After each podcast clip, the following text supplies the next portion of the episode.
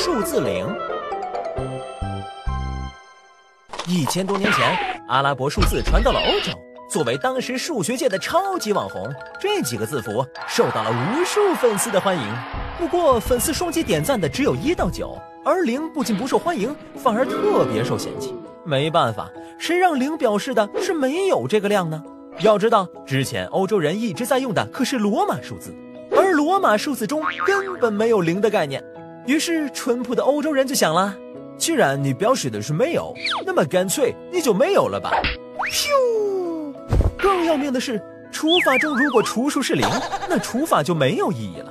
谁能说明白？一张大饼分给没有人，怎么分？分多少？想不明白这些烧脑的问题，欧洲人觉得不是因为自己智商有限，一定是零不该出现。从此，零就被视为魔鬼数，被彻底拉黑。后来。一个罗马学者发现了被冷落的零，试着用了用，感觉相当好使，于是迫不及待地安利给大家。可是魔鬼术哪能这么容易就翻身？这事儿被罗马教皇知道了，以亵渎上帝的罪名，直接剥夺了这位学者握笔写字的能力。啊！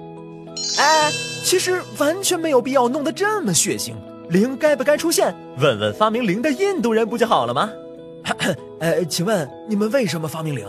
呃，其实一开始我们发明的是一个小点了，后来才变成一颗圆滑的蛋。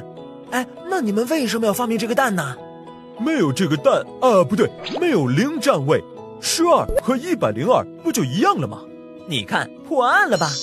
零根本不是什么魔鬼数，而是技术中必不可少的元素。到了公元十五、十六世纪，固执的欧洲人也不得不承认，自己智商有限的黑锅不该让零来背。零终于沉冤得雪，加入了阿拉伯数字大家庭。终于等到你，还好我没放弃。总之，命运多舛的零发展到现在，除了表示没有以外，还拓展了副业。坐标、数轴、数位了解一下，或者我们家的电话号码了解一下，打 call 亲。战军，你家电话六位我都按了，就是打不通。哎，明明是八位好吗？零表示没有，我就没按呐。智商感人，告辞。